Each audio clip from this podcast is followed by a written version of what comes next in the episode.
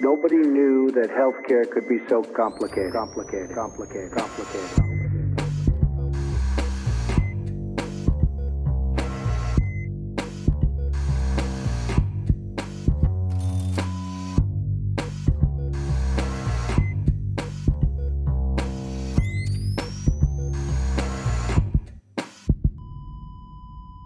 Salut und herzlich willkommen zu Gesundheit und Machtpolitik Episode 89 mit der Aufnahme am 14. November 20, 1900, wollte ich sagen, um Gottes Willen, 2021. Wir erscheinen damit auch in der World Antibiotic Awareness Week und jetzt Pascal fummel nicht in den Shownotes rum, sonst kann ich nichts lesen. Dazu auch ein paar Links, weil natürlich zu der Thematik haben wir natürlich auch eigene Episoden schon veröffentlicht. Wieder am Mikrofon die Podcast Public Health Physiotherapeutin Claudia Czernik. Namen Claudi.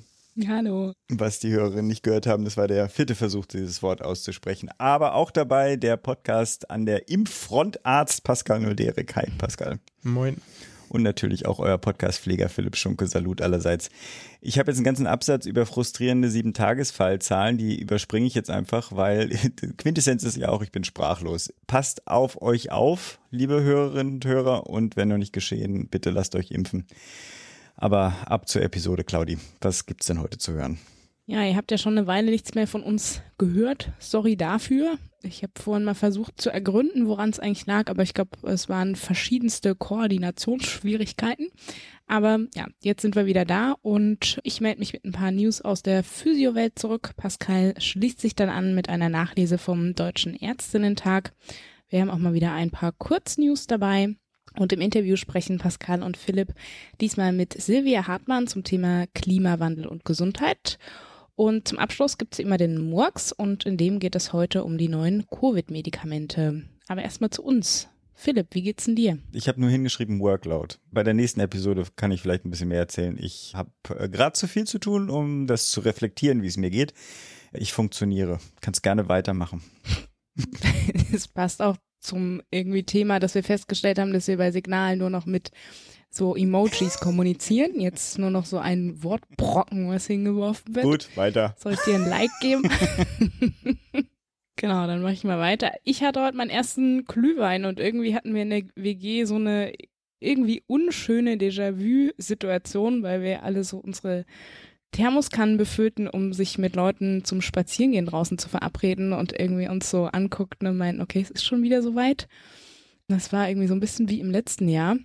Ja, natürlich so ein bisschen auch mit Blick auf das Pandemiegeschehen, aber ich verfolge ja so den Fortgang der Impfkampagne auch so ein bisschen aus Public Health Perspektive, was ganz spannend ist, so die verschiedenen Länder mit ihren Strategien zu vergleichen und genau, wer da noch mehr zu erfahren will, die Cosmo-Studie kann ich da ans Herz legen. Da wird quasi über Risikowahrnehmung, Schutzverhalten, Vertrauen während der Covid-19 Pandemie oder Ausbruchsgeschehens in einem wiederholten querschnittlichen Monitoring geforscht.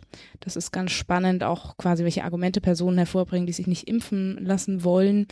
Finde ich ganz spannend, vielleicht eher auch. Jetzt bin ich hier schon fachlich eingestiegen. Pascal, wie geht's denn dir? Also wir sind gerade, muss man doch sagen, relativ gesund, alle vier. Das ist ein erfreulicher Ausnahmezustand. Äh, also es ist das zweite Kindergartenjahr oder das zweite Krippenjahr von äh, unserer großen Tochter, aber da ja letzten Winter ja quasi keine Infekte waren, auch bei den kleinen, mhm. ganz kleinen nicht, weil ja Maskenpflicht und alle super auf Hygiene geachtet etc. Betrachte es infektiologisch immer als unser erstes Kita-Jahr, in dem wir normalerweise Kinder alles mit nach Hause bringen und dann ganz häufig auch die Eltern noch mal einmal kurz mit anstecken, die sich da auch noch mal, ich sag mal, neu immunisieren mit all den klassischen Kindererkältungserregern. Dementsprechend rotieren wir echt so durch. Also dieses Jahr wird natürlich auch noch nachgeholt, ne? sprich, das ist noch extremer als sonst vielleicht. Mhm. Und wir waren jetzt echt seit September vier Tage mal gesund, so am Stück und dann immer wieder mhm. erneut krank irgendwer von uns. Und jetzt gerade sind mal, ja doch, gerade sind tatsächlich alle kurz fit. Da ich bin mal gespannt. Jetzt kommt ja die nächste Kita-Woche, dann ist bestimmt wieder, geht's bestimmt wieder bergab, aber so ist es halt, ja. Und das Schöne ist ja, dass durch dass wir jetzt ja zwei Kinder haben, wird das zweite natürlich dann auch mal direkt mitkrank. Also, naja, wir, haben jetzt einfach gedacht, das wird jetzt einfach ein bescheidener Winter, so oder so, und dann ist das hoffentlich wenigstens durch. Ansonsten auf der Arbeit läuft es ganz gut. Habe ich hier eigentlich jemals erzählt im Podcast, dass ich einen neuen Job habe seit dem 1.8.? ich glaube nicht so richtig. Ich arbeite in der Hausarztpraxis, äh, 50 Prozent meiner Zeit. Das ist ganz cool. Mittwochs impfe ich immer den ganzen Tag. Und ansonsten steigen bei uns natürlich die Abstrichzahlen auch mhm. exponentiell in die Höhe, was natürlich auch daran liegt, dass wir alle mit Infekt abstreichen. Mhm. Oberen Atemwegsinfekten, das werden natürlich auch mehr, aber leider steigen auch so langsam die positiven Testbefunde ganz ordentlich. Genau, und den meisten geht es aber zum Glück ganz gut, weil die meisten, die jetzt bei uns waren zum Abstreichen, auch doppelt geimpft waren, ja. Und dann eben, naja, halt einen Schnupfen hatten oder eine ordentliche Erkältung, aber und eben nur wissen wollten, ob sie es jetzt nochmal haben oder nicht. Genau. Dann kommen wir mal zu den News. Zu den News, ja. Ich hatte ja versprochen, ein paar News aus der Physio-Welt mitzubringen und ich habe mir echt versucht, Mühe zu geben, mal was Positives zu sagen. äh, die erste ist auch gar nicht so schlecht. Danach folgen zwei, die mich ziemlich innerlich aufgeregt haben. Aber fangen wir mit der etwas guten an. Die Ergebnisse des zweiten Evaluationsberichts der Modellklauseln sind erschienen. Modellklauseln wurden 2009 in die Berufsgesetze eingeführt, der Physiotherapie, Ergo und Logopädie und auch Hebammenkunde und ermöglichen quasi die akademische Ausbildung zu erproben und begleitend werden da quasi immer wissenschaftliche Evaluationsberichte geschrieben. Fazit des zweiten Evaluationsberichts ist, dass die akademische Ausbildung in allen drei Berufen als machbar eingeschätzt wird. Ebenso wird der Bedarf bei allen dreien gesehen. Aber die genaue Umsetzung, da bleiben die Aussagen noch so ein bisschen vage. Trotzdem geht die Tendenz für die Logopädie hin zu einer Vollakademisierung, also dass sie quasi empfohlen wird. Für die Ergotherapie lagen jetzt in dem Fall zu wenig Rückmeldungen vor, dass noch nicht eine klare Ableitung getroffen werden kann, aber auch da geht die Tendenz zur Vollakademisierung. Und für die Physiotherapie konnte jetzt anhand der Ergebnisse hinsichtlich des Umfangs der Akademisierung kein eindeutiges Ergebnis abgeleitet werden, ob es eine Voll- oder Teilakademisierung dann in der Umsetzung werden soll.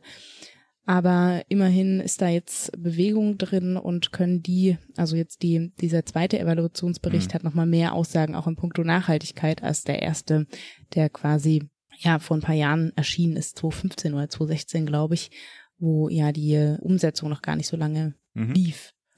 Genau, ja, und dann noch ganz kurz die Frist zur Planko-Verordnung, die der 30.09.2021 war, wurde ja eigentlich ein bisschen erwartbar gerissen.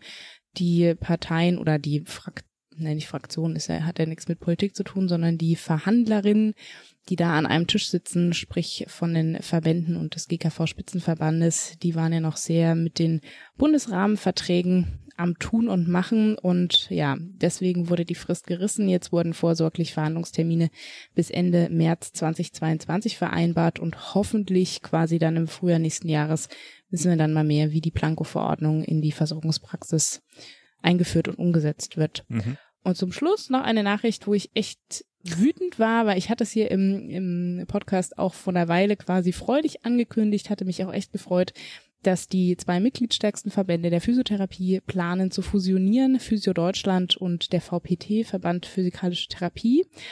Jetzt gab es eine Pressemeldung, dass die Fusionsgespräche beendet wurden mit dem Ergebnis, dass es keine Fusion gibt, Aha. weil die Vorstellungen zu den Strukturen des möglichen neuen Verbandes zu weit auseinanderlagen.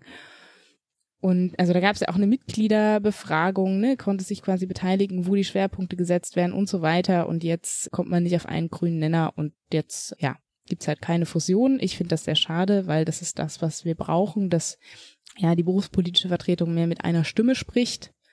Aber ja, dies ist nicht so. Pascal, hast du bessere Nachrichten? Hm. Ach, besser weiß ich nicht. Andere. Ich habe ja äh, Nachlese Ärztetag stehen, das heißt ja tatsächlich nicht Ärztinnentag, wie du es gesagt hast. Ich, äh, ich glaube, dass es da auch immer mal wieder Diskussionen darüber gibt, das zu ändern. Aber naja, dauert vielleicht das nicht für uns Vielleicht kommt das mal. Gendern? Ja, ich wollte eigentlich nur auf diesen, diesen interessanten Punkt hinweisen, dass sie da ständig diskutieren, mhm. aber oder dass, dass es da durchaus Diskussionen zu gibt, dass man sich nicht mal zu Ärzte- und Ärztinnentag mhm. durchdringen kann, so. Ja. Mhm. Also klar ist natürlich länger, aber es kürzt ja jeder, jeder DET ab, also ist auch egal. Naja, gut, also dieses Jahr, falls sich jetzt jemand fragt, ob ihr das Murmeltier grüßt, nein, dieses Jahr gibt es einen zweiten Ärztetag, der 125. dieses Mal der 124. war wie sonst auch immer im Mai des Jahres, dieses Jahr mhm. online. Und ähm, da man sich nochmal Präsenz treffen, das so klug gelegt hat, dass man das auch noch machen konnte. Präsenzveranstaltung in Berlin. Und Bereits 2020 sollte es auf dem Deutschen Ärztetag um Klimawandel und Gesundheit gehen. 2020 wurde der aus naheliegenden Gründen abgesagt. Da gab es jetzt diesen zweiten Deutschen Ärztetag in Berlin an den ersten beiden Novembertagen und da ging es dann als ein Hauptthema um Klimawandel und Gesundheit. Darum geht es gleich noch im Interview. Daher erzähle ich jetzt hier kurz was zu zwei, drei weiteren Beschlüssen. Und zwar fand ich einen äh, sehr spannend, dass der tatsächlich äh, durchging sozusagen, weil das etwas ist, was die Ärzteschaft ja auch selbst betreffen würde, nämlich die Forderung nach Parität in der ärztlichen Selbstverwaltung. Und dass sozusagen die Paritätsgesetze etc. darauf auch ausgedehnt werden sollen. Das würde jetzt die Bundesärztekammer selbst nicht betreffen, weil die ja keine Körperschaft des öffentlichen Rechts ist. Bisher treffen solche Paritätsgesetze ja nur solche Instanzen, in die auch eingegriffen werden kann, logischerweise. Aber zum Beispiel die Landesärztekammern sind ja jeweils Körperschaften des öffentlichen Rechts. Mhm. Und es ähm, ist wohl auch quasi, naja, mit wenigen Stimmen Mehrheit angenommen worden, der Antrag. Aber mhm. immerhin gab es eine Mehrheit dafür. Ja, und ich würde mal sagen, wenn man so die Runde der na, zum einen sich im, im, Plenum umguckt und dann auch die Runde der Präsidentinnen und Präsidenten vorne ist es auch, naja, also 50-50 ist es nicht, ja. Da steht schon noch Potenzial nach oben und wir sind mittlerweile bei fast 50-50 oder ungefähr, also ungefähr 50-50 bei den berufstätigen Ärztinnen und Ärzten auch in Deutschland. Mhm. Also mhm. gut, dass das ein bisschen braucht, bis das nach oben wächst. Ja, da habe ich ja auch absolut Verständnis für. Muss jetzt ja auch nicht irgendwie nächstes Jahr 50-50 sein, aber so ein bisschen das Ganze als Zielmarke zu nehmen und doch mehr Personen zu rekrutieren, wäre, glaube ich, schon eine gute Sache. Mhm. Fand ich auf jeden Fall ganz schön, dass es da diese Selbst-Awareness gibt, wo wir gerade eben schon über den Titel gesprochen haben. Dann fand ich zwei äh, Punkte auch ziemlich gut, also zwei Beschlüsse sehr gut. Zum einen soll es ein, hat sich der Ärztetag für eine gesicherte Versorgung für medikamentöse Schwangerschaftsausbrüche ausgesprochen, weil das nicht in allen Regionen gegeben ist, dass man mhm. in, äh, ich sag mal, annehmbarer Erreichbarkeit äh, jemanden findet, der das durchführt. Und dann klingt fast ähnlich, ist aber natürlich auf das Personal gemünzt, keine automatischen Beschäftigungsverbote bei Schwangerschaft, weil das ein riesiges Problem einiger meiner Kolleginnen ist, die auch in der Weiterbildung sind. Mhm. Und jetzt unter Corona war das natürlich ganz krass, ja. Äh, schwanger geworden, zack, Beschäftigungsverbot. Ein Beschäftigungsverbot mhm. bist du aber ja logischerweise nicht arbeiten, weil du darfst ja nicht arbeiten. Und dementsprechend machst du auch keine Weiterbildung für zumindest sagen wir mal sieben Monate oder sechs Monate, ne?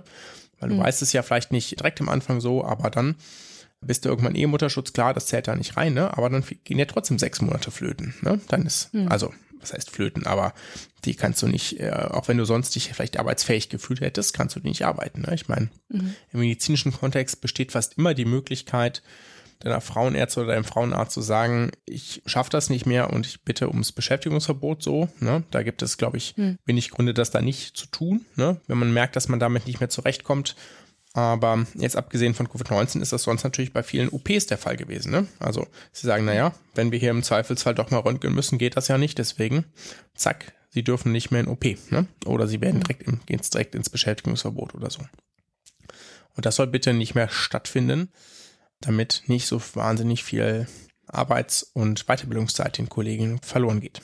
Mhm. Genau. Und dann gab es noch so zwei Kurzsachen vielleicht. Also Deutsche Ärztetag hat dann natürlich beschäftigt sich mit vielen anderen Themen, zum Beispiel eine Forderung für mehr klinische Kenntnisse für Notfallsanitäter oder auch mehr Spenden an COVAX, die also Covid-19-Impfstoffe an die äh, internationale Verteilungsallianz, bevor das hier untergeht. Und ähm, ja, das ist äh, die die Wirksamkeit dieser Beschlüsse ist, ich sag mal, mhm. sehr begrenzt, aber trotzdem. Ganz mhm. nett. Dann kommen wir schon zu den Kurznews. Claudia. Mhm, genau, ich möchte eigentlich nur auf zwei Veröffentlichungen hinweisen, die in der Zwischenzeit erschienen sind, die ich ganz erwähnenswert finde. Zum einen ist es vom Nachwuchsnetzwerk öffentlicher Gesundheit. Die haben unter dem Titel Covid-19 zwischen Disruption und Transformation der öffentlichen Gesundheit erste Lehren aus Perspektive des Nachwuchses im Gesundheitswesen, also die Zeitschrift heißt das Gesundheitswesen, veröffentlicht, was sie quasi, es, also es gab eine Befragung unter den Mitgliedern und da sind ja hauptsächlich, wie der Name ja schon nahelegt, der Nachwuchs des öffentlichen Gesundheitswesens drin versammelt. Das finde ich ganz spannend, was da zusammengefasst wurde. Und das andere ist die Public Health Strategie für Deutschland, mehr Gesundheit für alle, die jetzt nochmal im Deutschen Ärzteblatt zusammengefasst wurde. Die wurde ja ursprünglich vom Zukunftsforum Public Health über drei Jahre hinweg entwickelt und genau, ist eben jetzt nochmal im Ärzteblatt erschienen. Pascal, was hast du noch? Ja, ich habe gute Nachrichten zumindest für meine Praxis. es gibt mehr Geld fürs Impfen in den Praxen. Ab Dienstag gibt es 28 statt 20 Euro pro geimpfter Person. Also 20 Euro ist auch so ein bisschen, also ich meine, das klingt jetzt irgendwie nicht so schlecht. Ne? Man sagt, naja, man mhm. braucht ja nur fünf Minuten, aber es ist trotzdem mit Personenrekrutierung, ja, alle bombardieren irgendwie die armen MFAs am Empfang mit äh, Anfragen von E-Mail und Telefon und du musst das ganze Zeug quasi dir die ganzen Spritzen in deiner Freizeit besorgen etc. Stehst auch vorher zum Aufziehen. Also ich sag mal so 20 Euro war jetzt, war jetzt nicht unterbezahlt und einen Wochenendzuschlag gibt es auch noch, also es wird dann schon auch quasi implizit mhm. erwartet, dass es vielleicht auch nochmal einen oder anderen Impfsamtag gibt. Und das gilt ab Dienstag und das kommt genau richtig, weil ab Mittwoch haben wir einen langen Impftag geplant. das ist echt. Klingelt die Kasse. Gedacht, ja. ja, ich bin, ich bin total gespannt. Also den, ich bin ja quasi den gesamten Vormittag impfig. Am Nachmittag wollen dann nur noch die Chefs weitermachen, damit wir quasi sonst regulär angehen können. Die haben gesagt, naja, wir vergeben jetzt Termine bis 16 Uhr und dann lassen wir 16 bis 17 Uhr offen. Da darf kommen, wer will, so. Hm. Und ich habe jetzt aber schon von mehreren Leuten, also in der Praxis gehört, naja, dann komme ich dann einfach zum offenen Impfen. ich bin mal gespannt, wie schlimm diese Schlange sein wird. Mhm. Ich habe ihnen gesagt, sie sollen mal einfach anrufen, falls sie Probleme haben. Ich wohne ja um die Ecke. ja, noch was anderes Erfreuliches. Ähm, Philipp, was ist denn eigentlich Sildenafil? Kennst du das? Ich habe keine Ahnung. Wirklich nicht? Nein. Ich habe den Link extra nochmal rausgenommen, damit du es nicht nachgucken kannst. das ist Viagra. Hey, okay. Äh, genau, also der Wirkstoff von Viagra. Und das, da ist ja die, das Patent vor ein paar Jahren entfallen. Ne? Seitdem gibt es das sehr viel günstiger. Und äh, da könnte die Rezeptpflicht fallen. Das gibt es wohl einen entsprechenden Antrag beim B-Farm, der im Januar verhandelt wird. Mhm. Und vielleicht votieren die dafür, dass es, dass es da keine Rezeptpflicht mehr gibt. Also dann muss das Bundesgesundheitsministerium noch darüber entscheiden. So, aber ich habe so ein bisschen darüber nachgedacht, ob ich das eher begrüße oder eher nicht begrüße. Ich hatte jetzt schon den ein oder anderen Patienten bei mir, die sozusagen, die äh, wegen Reaktionsstörung mhm. kamen. Ja, also ich hatte ja auch, ich würde sagen, relativ viele Personen damit bei mir, aber es liegt vielleicht auch daran, dass wir in der Praxis sind, bei der es deutlich mehr Ärztinnen als Ärzte gibt. So. Und ich könnte mir schon vorstellen, dass man, ähm, naja, jetzt mit Erektionsstörung vielleicht auch eher zu einem Arzt geht und das mit dem besprechen will, mhm. als mit der Ärztin. Ja. Mhm. Dementsprechend fände ich das jetzt irgendwie jetzt gar nicht so dramatisch, dass die dann auch alle zu mir kommen wollen. Und fände das, glaube ich, tendenziell eher eine, eher eine gute Sache, wenn die Rezeptpflicht fallen würde. Ne? Weil das bedeutet jetzt also klar, das ist dann auch immer ein Angebot, was man macht oder machen kann. Ja. Und äh, es hat natürlich viele potenzielle unerwünschte Arzneimittelwirkungen, aber jetzt nicht so, als dass es nicht andere Medikamente geben würde, die auch rezeptlos erhältlich sind, die das nicht auch haben, ja. Also und allein, dass man jetzt sozusagen nicht jedes Mal damit dahin kommen muss, sagt, naja, ich hätte gern wieder ein Rezept. So fände es vielleicht okay, das zu sagen, okay, man bespricht das einmal, ob das denn wirklich hier die, die Lösung in dem Fall ist, ja, aber mhm. andererseits, also für die Erstverschreibung, aber ja, eigentlich geht, geht wahrscheinlich nur der Weg, das dann komplett rezeptfrei zu machen. Also glaube, zumindest aktuell habe ich jetzt keinen, keinen Grund zu sehen, warum das nicht eine nicht auch rezeptfrei sein könnte. Aber ich bin mal gespannt, was dann im Januar rauskommt. Mhm. Und was unsere Hörerinnen jetzt nicht hören werden, ist die Antwort von Pascal auf meine Frage, warum um Gottes Willen du denkst, dass ich das jetzt wissen müsste. ich dachte, ähm, ähm, dass du im, im, besten Fall so ein bisschen vor dich hinstammelst oder so. Und damit zum Interview würde ich sagen. Genau, wir sprechen heute mit Silvia Hartmann. Silvia kenne ich tatsächlich noch aus meiner BVMD-Zeit. Wir waren da ungefähr zur gleichen Zeit aktiv. Also BVMD ist die bundesvertretende Medizinstudien in Deutschland. Und die war da ganz aktiv, unter anderem im Bereich Gesundheitspolitik und Public Health. Und genau, die ist mittlerweile auch Ärztin und weiterhin ganz aktiv in verschiedenen Sachen. Unter anderem ist sie stellvertretende Vorsitzende und Gründungsmitglied von Klug, also der Initiative Klimawandel und Gesundheit und engagiert sich da schon länger in dem Themenfeld und auch zu Themen der urbanen Räume und Gesundheit und mhm. ist auch Mitinitiatorin der Planetary Health Academy, über die es auch im Interview geht. Genau, und war jetzt zur Bundestagswahl auch für die politische Arbeit von Klug zuständig. Deswegen haben wir mit ihr gesprochen über unter anderem die Erwartungen und Positionen zur Bundestagswahl. Ab zum Interview.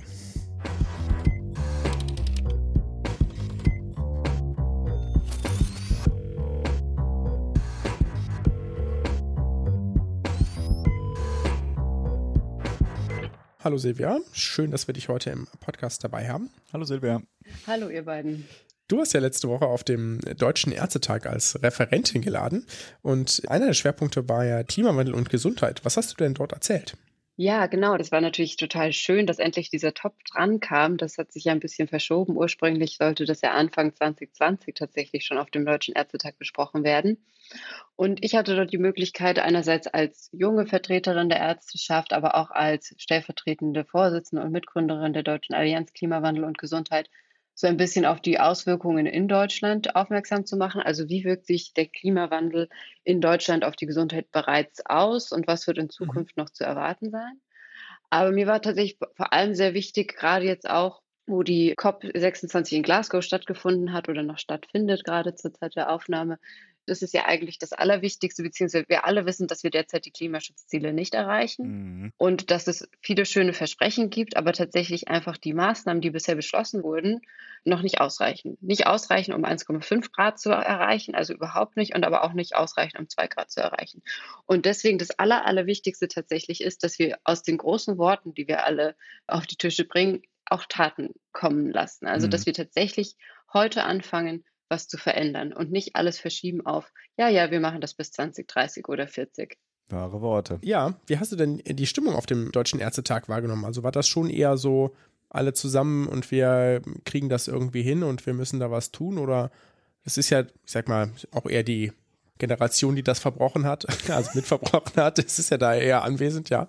Oder war da dann eher so ein bisschen, ach, ist ja alles nicht so schlimm, trifft uns ja nicht mehr Stimmung?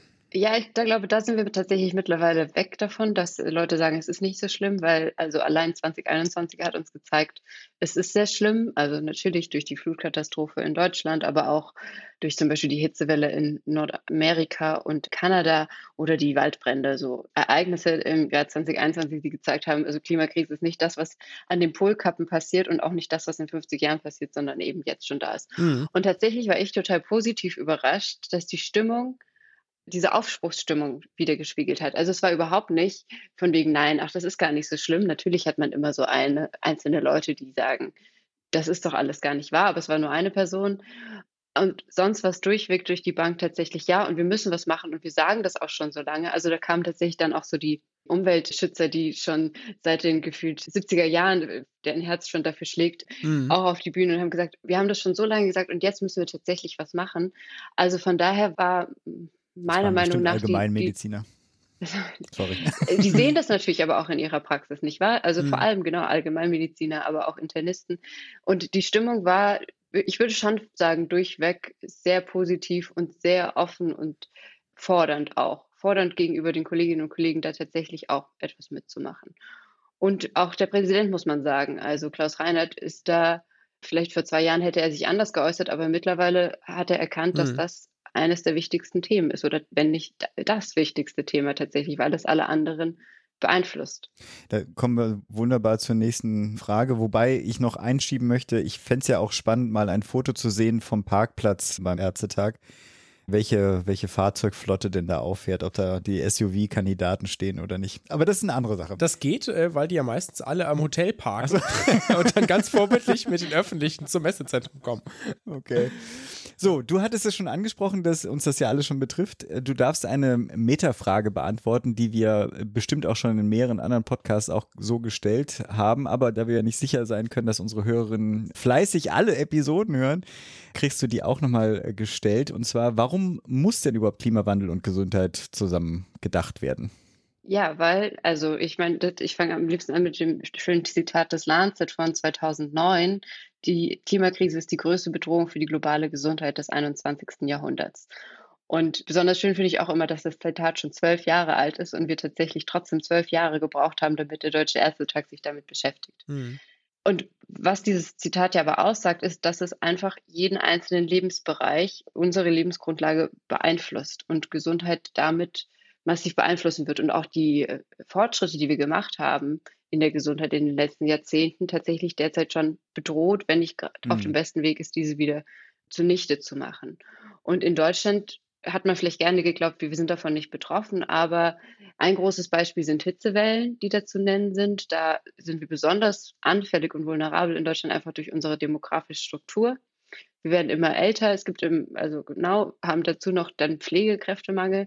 Das heißt, es sind zwei Faktoren, die da zusammentreffen, die nicht wirklich förderlich sind dafür, dass es dann, mhm. wenn noch mehr Hitzewellen kommen, es den Menschen tatsächlich besser geht, weil gerade ältere Menschen und Menschen in Krankenhäusern, die also die krank sind, dann natürlich auch nochmal mehr Aufmerksamkeit brauchen. Eine zweite Visite, man muss schauen, passen die Medikamente noch so, sind die angepasst an die Wetterbedingungen, trinken die Leute genug, all diese Sachen. Aber auch Kinder sind natürlich besonders betroffen, Menschen mit psychischen oder physischen Vorerkrankungen. Hm. Also Hitzewellen sind ein Punkt und auch gerade deswegen, weil wir in Städten und Kommunen nicht ausreichend darauf vorbereitet sind. 2003 gab es in Frankreich eine riesige Hitzewelle, bei der viele tausend Menschen gestorben sind, unter anderem auch deswegen, weil das gerade in die Feriensaison des Landes fiel und deswegen nochmal sozusagen viele alte Menschen besonders alleine waren. Und aber mhm. nach diesem Ereignis hat Frankreich sich so Hitzeaktionspläne aufgestellt und hat mittlerweile ein richtig gutes System, okay. was sie machen.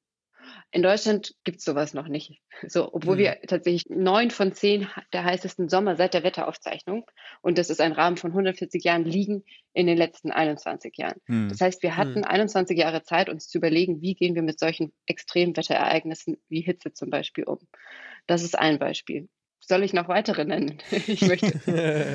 es gibt auch ein ganzes Buch dazu, das möchte ich jetzt nicht rezitieren. Du, aber das Buch kannst du gerne nennen und dann packen wir das in die Show Notes. Genau, es gibt ein ganz neues Buch zu Planetary Health und da geht es um, um diese verschiedenen einzelnen klinischen Fachbereiche. Und da geht es jetzt nicht nur um Klimawandel und Klimakrise alleine, sondern auch tatsächlich die anderen planetaren Grenzen, also mhm. Biodiversitätsverlust, Verschmutzung, wie sich das auf menschliche Gesundheit auswirkt, weil das tatsächlich ja einen immer größeren Ausmaß annimmt. Mhm. Ich wollte das mal kurz noch so unterstreichen aus meiner Erfahrung. Wir haben in der Geriatrie, das ist ja quasi ja nur vulnerables Klientel. Und ich wohne ja, oder ich habe hier jetzt ja in Heidelberg gearbeitet, in einer Geriatenklinik.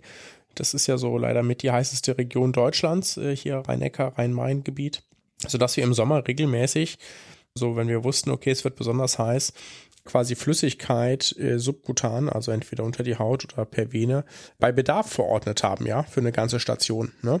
Sodass dann äh, wir sozusagen, dass, dass das nicht immer erst bei der nächsten Visite gesehen wird, sondern wenn die Pflegekräfte das Gefühl hatten, dass die ein bisschen ausgedörrt sind, ja, sozusagen, und selbst nicht mehr schaffen zu trinken, weil das ist ja, je nachdem, wie krank man ist, schafft man das nicht mehr oder je nachdem, wie eingeschränkt man ist, sodass dann da tatsächlich wie hier quasi breitflächig Infusionen verteilt haben, eben weil Hitze da nicht anders zu kompensieren war. Ne? Also, also das er macht sich da schon tatsächlich krass bemerkbar. Gut, dass du das sagst, Pascal, als Beispiel, weil natürlich die Patientinnen sind betroffen, aber das Personal ja genauso. Die sind vielleicht nicht mhm. so krank, dass sie dort im Bett liegen, aber Hitze belastet ja jeden. Also jeder weiß, dass er oder jeder kann nachvollziehen, wie er sich fühlt bei einem Tag bei 30, 35 Grad.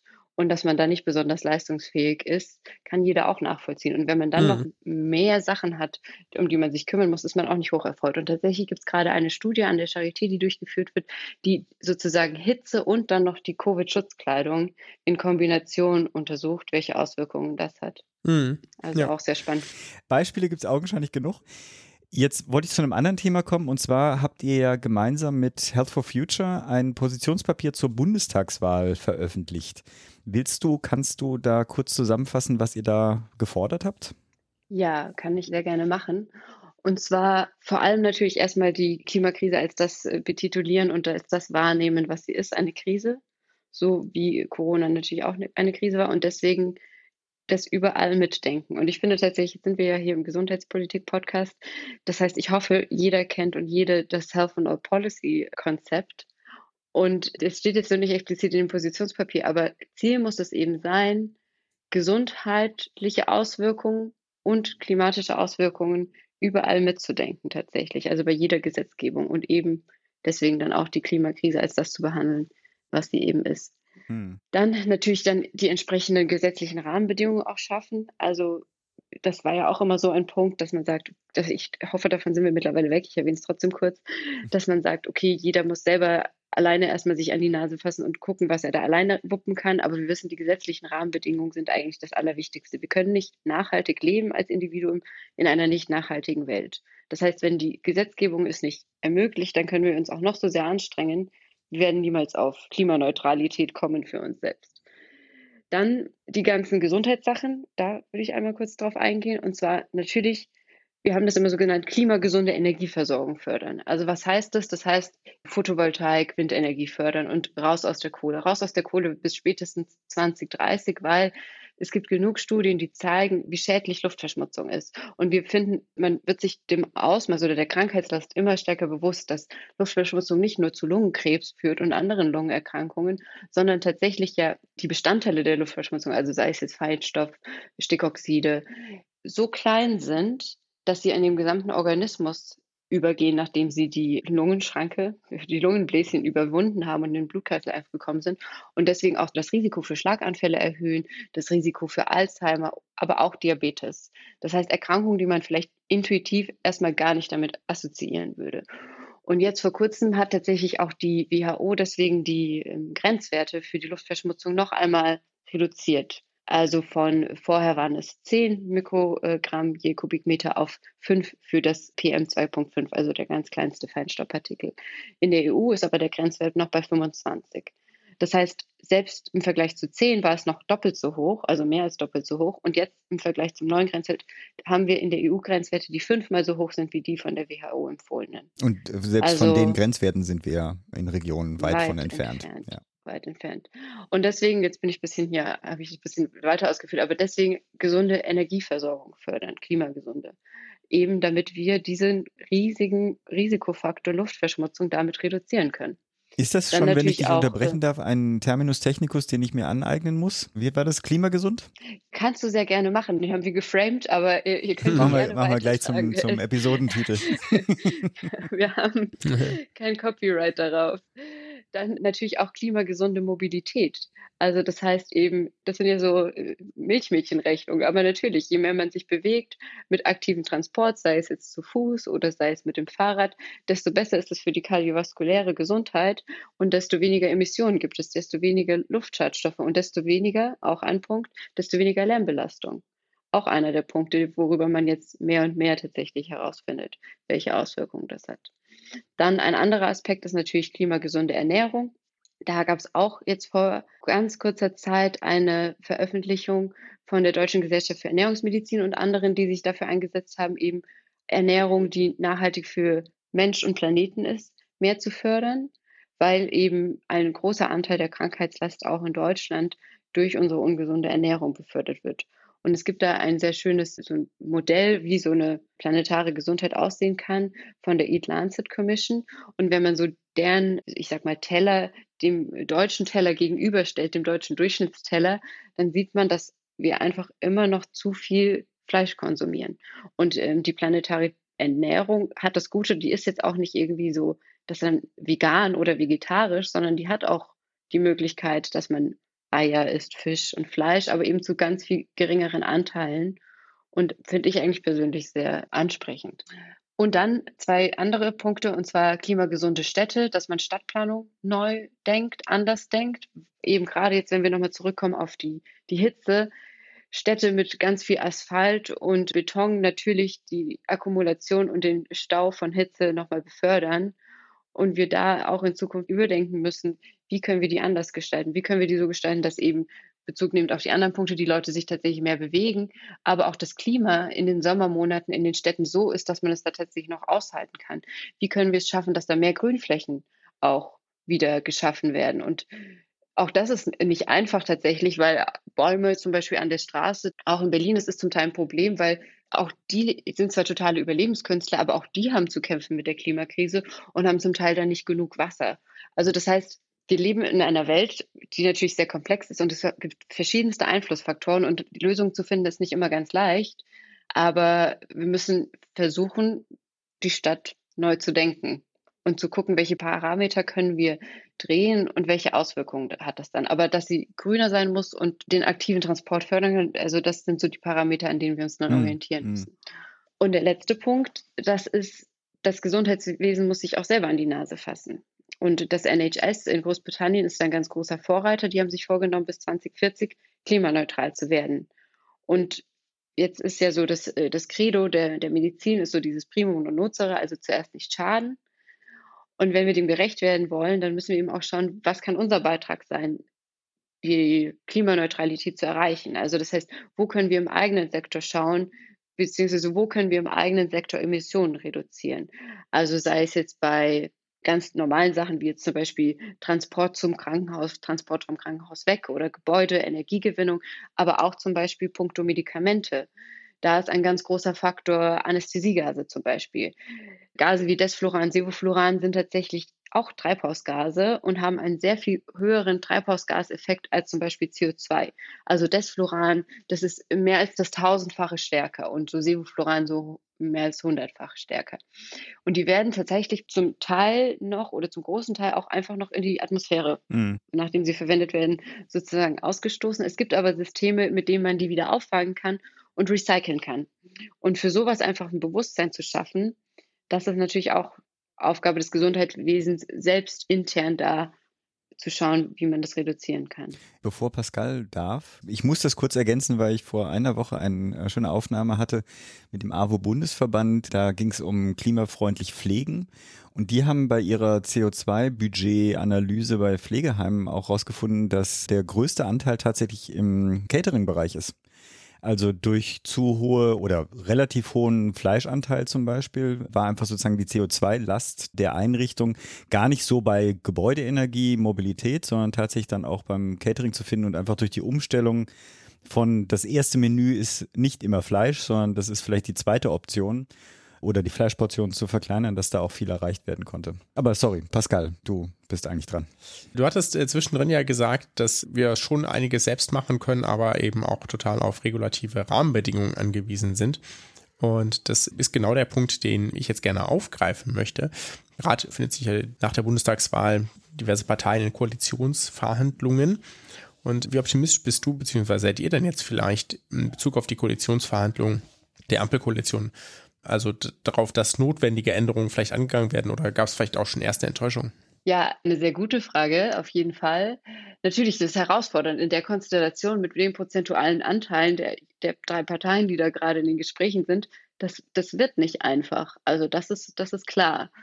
Und ich finde tatsächlich, also was da jetzt rauskommt bei den Koalitionsverhandlungen, das bleibt spannend. Wir sind aber trotzdem nicht deswegen aus der Verantwortung. Wir dürfen uns selber nicht aus der Verantwortung ziehen. Hm. Das heißt, da können Sie gerne was hinschreiben, aber wir haben gesehen, wie viel in einem Jahr passieren kann, wie viel in zwei Jahren passieren kann. Wer hätte gedacht, also, dass wir plötzlich so viele Zoom-Calls haben und allein dadurch, sage ich in Anführungszeichen, dass plötzlich Corona kam. Das heißt, natürlich, das ist ein Punkt, was in diesem Koalitionsvertrag steht, aber ich glaube tatsächlich, es ist auch der andere Punkt, was wir noch einfordern. Und ich finde, da kommt jetzt die aktivistische Seite halt in mir raus. Aber ich finde, wir können hoffen, dass da starke Ziele drinstehen, aber wir dürfen darauf nicht alleinig hoffen. Und das heißt, auch wenn es so ist, dass wir sagen, das reicht vielleicht nicht, das sollte nicht der Grund sein, weshalb wir dann aufhören, mhm. sondern wir haben nicht mehr so viele Jahre. Das heißt, jeder einzelne Tag zählt. Und deswegen gibt es noch viele andere Stellschrauben, außer diesem Koalitionsvertrag, möchte ich sagen, an dem man schrauben kann, damit wir es schaffen, tatsächlich die Klimaziele zu erreichen. Ja. Jetzt hast du gar nicht gesagt, ob du so richtig optimistisch bist oder nicht. Bezüglich der neuen ja. Regierung. Lese ich daraus, dass es so, sich so in Grenzen hält, ja? Ein bisschen vielleicht tatsächlich, weil ich, ich sehe die Herausforderungen in dieser Konstellation. Und da hast du schon recht. Ich, natürlich hätte ich mir gewünscht, dass es eine andere Konstellation wäre. Es wäre deutlich einfacher geworden. Ja. Ich vertraue aber, würde ich sagen, auf andere Faktoren, die dann die Parlamentarier noch zur Besinnung bringen. Ja, ja. Drücken wir es so aus. Okay. Ja, äh, alles klar. Das war der aktivistische Appell. Super. Dann kommen wir mal von diesem politischen Teil weg und noch einmal zurück zu Klug, weil gerade etwas läuft, was hier vielleicht Erwähnung finden sollte. Vielleicht interessiert das ja den einen oder den anderen. Klug macht ja nicht nur Positionspapiere an die Politik verteilen, sondern auch viele andere Dinge. Und jetzt gerade ist frisch oder vor kurzem die Planetary Health Academy zum mehrfachen Male gestartet. Was ist denn das? Kann man da vielleicht noch mitmachen? Man kann auf jeden Fall mitmachen und am besten, ich schicke euch den Link, dann ist er auch in den Show Notes. Das ist eine Vorlesungsreihe, die jetzt zum vierten Mal stattfindet und jetzt mit der Premiere, dass es einen sehr, sehr starken Fokus auf die Klinik hat. Also wir haben angefangen damit im Jahr 2020, im Frühjahr und zwar hatten einen riesigen Ansturm tatsächlich, einfach weil dieses Themenfeld in Deutschland ja noch gar nicht so richtig irgendwie die Aufmerksamkeit hatte. und haben selber angefangen, das so sehr interdisziplinär zu gestalten, zu schauen, was, was hat das jetzt mit der Klimakrise zu tun, was hat das mit der Biodiversitätskrise zu tun. Und dadurch kamen aber auch immer mehr Leute auf uns zu. Und deswegen ist das jetzt die Premiere. Die vierte Planetary Health Academy hat fast ausschließlich klinische Inhalte. Das heißt, wir sehen dabei schon, es gibt genug Erkrankungen, genug Bereiche im Krankenhaus oder in der Niederlassung, wo man sieht, dass die planetaren Krisen sich auswirken auf die Gesundheit. Und um diese Auswirkungen geht es in der Vorlesungsreihe. Also jetzt heute zum Beispiel, wo wir es aufnehmen, geht es um die Allgemeinmedizin und in anderen Folgen dann um Pädiatrie, Dermatologie, Nephrologie, mhm. Psychiatrie. Ich will jetzt nicht alle aufzeichnen, aber jeder kann mitmachen, jeder kann es sich anhören und wenn jemand eine Folge verpasst, gibt es die auch bei YouTube. Okay. Freue mich auf den Link. Ja, ganz herzlichen Dank für ähm, all die Punkte und die zwischendrin aktivistischen Aufruf. Ja, also finde ich auch. Den Aufruf zum selbst aktiv werden, das ist auf jeden Fall nicht verkehrt. Und dann wünschen wir dir weiter viel Erfolg und dass ihr noch viele weitere für die Planetary Health Academy gewinnt. Und vielleicht finden sich unter unseren Hörerinnen und Hörern ja auch ein paar, die noch Lust haben, teilzunehmen oder sich bei Klug zu engagieren. Ganz herzlichen Dank dir für deine Zeit. Ja, vielen Dank euch und viel Erfolg für uns. Genau, für uns alle. Ja. Dass wir es noch auf die Kette kriegen irgendwann. Ja. Mach's gut. Tschüss. Tschüss. Ciao. Today's doctors, drugs and medical devices truly work medical miracles. But there are some as phony as a $3 bill. Ja, danke der Silvia nochmal für das schöne Interview. Und diesmal haben wir auch tatsächlich wieder einen Murks. Pascal, was hast du uns denn mitgebracht? Ich habe mich mit den neuen Covid-19-Medikamenten beschäftigt oder zumindest mit zweien, die angekündigt sind als natürlich das geilste Zeug, abgesehen von Impfstoffen. Heißer Scheiß. Genau. Aber äh, gucken wir da einmal kurz äh, chronologisch drauf. Am 1.10. sozusagen, glaube ich, ich das, wenn ich das richtig gesehen habe, gab es die Pressemitteilung von der Pharmafirma MSD, zu Molnupiravir. Das ist ein orales Virostatikum, also es wird als fehlerhaftes RNA-Teilchen in das Erbgut eingebaut und wurde ursprünglich mal gegen Grippe entwickelt, wurde jetzt aber quasi ein bisschen in einer ein bisschen anderen Art und Weise ausprobiert bei Covid-19. Dazu gab es eine Studie mit 775 Probanden, alle mit diversen Vorerkrankungen wie Adipositas, Diabetes oder Herzzeiten, also bekannten Risikofaktoren für mhm. schwere Covid-19-Verläufe, die noch mit leichtem oder mittelschweren Krankheitsverlauf waren, erhielten fünf Tage nach Krankheitsbeginn Molnupiravir oder Placebo. Die Probanden nahmen zweimal täglich vier Kapseln für fünf Tage ein. Und dann das vorläufige Ergebnis sind 7,3 Prozent der Virumgruppe, aber 14,1 Prozent der Placebo-Gruppe mussten ins Krankenhaus. Und es gab acht Todesfälle in der Placebo-Gruppe, aber niemand in der Molnupiravir-Gruppe. Genau, und das ist klingt ja erstmal gar nicht äquivalent? schlecht. Verum ist immer das Richtige. Ach so, ah, okay. Ja. Gut. Mhm. Genau, also Verum wie Wahrheit. Wahrheit. Ja. Genau. Ich hatte nie Latein. Jetzt kommt's raus. Äh, ich auch nicht. also man kann Arzt werden, ohne Latein gehabt zu haben. Klingt komisch, ist aber so. Genau, und dann erfolgte der Abbruch der Studie durch ein unabhängiges Expertengremium. Und jetzt zum zweiten. Am 9.11. kam die Pressemitteilung von Paxlovid, von Pfizer. Das ist eine ähm, auch oral verfügbare Kombination aus zwei Proteasehämmern, also einer davon aus der HIV-Therapie bereits bekannt. Ja, die Protease ist jetzt, hat jetzt nichts mit dem Erbgut zu tun, sondern die erstellt Virusbausteine, also Eiweiße. Und dies wird dann mit dem Hämmer blockiert und dann ist die Replikation auch, also die Vermehrung des Virus in beiden Fällen wird dadurch unterbrochen. Und die haben eine Studie mit 1219 Probanden gehabt, die auch jeweils mindestens einen Risikofaktor für einen schweren Covid-19-Verlauf hatten. Und die auch mindestens ein Covid-19-Symptom hatten. Und die erhielten innerhalb von fünf Tagen nach Virusnachweis Verum oder Placebo. Mhm. Und in der Verum-Gruppe mussten 0,8% ins Krankenhaus und bei Placebo 7%. Und gestorben ist niemand aus der Paxlovid-Gruppe, aber sieben aus der Placebo-Gruppe. Und das waren jetzt die Daten für die, die es nach drei Tagen einnahmen. Die haben auch nochmal Daten für Personen, die es erst nach fünf Tagen einnahmen. Mhm. Genau, weil sich die Zahlen, das ist schon ganz interessant, ein bisschen unterscheiden. Da sind dann bei der Währunggruppe schon ein Prozent im Krankenhaus gelandet und äh, ungefähr gleich viele unter Placebo. Und es gab aber auch keine Todesfälle jetzt in der Währunggruppe. Ja. Mhm. Genau, aber ja, ganz interessant. Und auch diese Studie wurde dann, erfolgte auch der Abbruch der Studie durch ein unabhängiges Expertengremium. Und dann gab es dazu die, Warum? Also warum wurden beide abgebrochen? naja, also es ist normalerweise so, weil jetzt Studien, die eine, ge- also die eine hohe Gewichtigkeit aufweisen, sodass man sagen könnte, wenn sich da ein Therapievorteil rausstellt, der so gravierend ist, dann gibt es dazu immer ein unabhängiges, in Anführungszeichen sage ich jetzt mal zumindest offiziell immer unabhängiges Gremium. Mhm. Ich meine, letztlich kennen sich ja alle, immer alle, ja, auch bei sowas, die beurteilen sollen, Aber das ist das so mehr dass wir diese ist. Studie, genau, noch zu Ende führen, Mhm. ja. Oder bieten wir dann allen an, also gibt es da zum Beispiel dann Entblindung etc., ja, äh, bieten wir nur Mhm. noch Verum an. Genau, äh, müssen wir jetzt schon eine Zulassung beantragen, weil es sonst ethisch nicht gerechtfertigt wäre. Und das ist, das Hm. kann man natürlich argumentieren, dass das bei Covid-19-Pandemie der Fall ist. Mhm. Ja. Und dementsprechend wurde es dann jeweils vorläufig abgebrochen. Also nicht negativ, sondern positiv der Abbruch. Positiv. Mhm. Und dann gab es hier noch die beiden folgenden Zitate vorlesen. Die Ergebnisse übertrafen die Erwartungen, die ich an das Medikament in dieser klinischen Studie geknüpft hatte, sagte zum Beispiel der Vizepräsident im Bereich Forschung bei MSD. Oder Pfizer hält das neue Mittel für einen echten Gamechanger, Zitat, mit dem die Verheerungen der Pandemie aufgehalten werden könnten. Also, wir sind natürlich jeweils voll des Lobes für sich, auch wenn Mhm. das nur knappe fünf Wochen auseinander liegt. Und beide Studien sind aber nicht veröffentlicht, aber jeweils schon zur Zulassung eingereicht.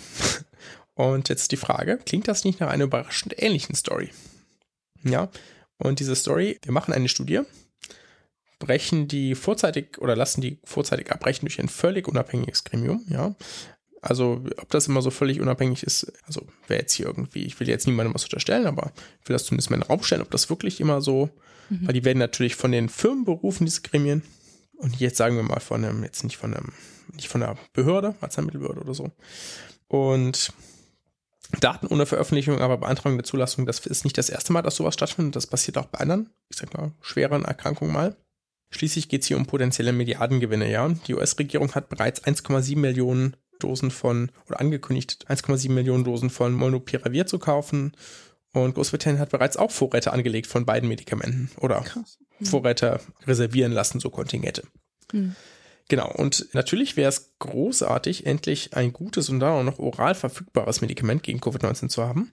Ja, nichts besser als das. Gibt es ja bislang nicht. Allerdings sollten wir Vorsicht walten lassen, denn alle bisherigen Hoffnungsträger, sei es jetzt ganz am Anfang, erinnert euch vielleicht noch Hydroxychloroquin, ne? Das wollte auch Trump unbedingt nehmen, oder Ivermectin, dieses Wurmmittel, was irgendwie manche Apologeten irgendwie immer noch feiern, obwohl es nachweislich jetzt nicht so viel gebracht hat. Remdesivir, was nur bei naja, bestimmten Verläufen was bringt und meistens nicht rechtzeitig zum Zuge kommt. Oder auch, sogar auch, was ja auch ganz heiß mal war, Antikörper genesener Personen. Ja, auch das hat Mhm. nicht viel gebracht. Das hat keinen Durchbruch geschafft und Molnupiravir zum Beispiel war bereits in einer Studie bei bereits hospitalisierten Covid-19-Patienten nicht wirksam gewesen. Ne? Also deswegen haben sie es gesagt, naja, wir müssen schon noch mal bei probieren vorher zu geben. Ja, das ist auch keine schlechte Idee. Ja. Aber genau, ich möchte mich da hier gern einem explizit einem sehr lesenswerten Editorial aus dem British Medical Journal von vor zwei Wochen anschließen. We need evidence, not optimism. Das verlinken wir auch in den Shownotes, weil das ist sehr lesenswert und da geht es unter anderem um die, ich sag mal, interessanten Kaufstrategien der UK-Regierung bezüglich antiviraler Medikamente. Spannend, spannend. Ich bin ja eh nicht für meinen überbordenden Optimismus bekannt. Insofern gehe ich da voll mit. Das könnte dein Slogan sein, Ja, genau. Philipp. Evidence, not optimism. Sind wir durch? Sind wir durch. Herzlichen Dank euch beiden nochmal und bleibt gesund, macht gesund. Nobody knew that healthcare could be so complicated, complicated, complicated, complicated.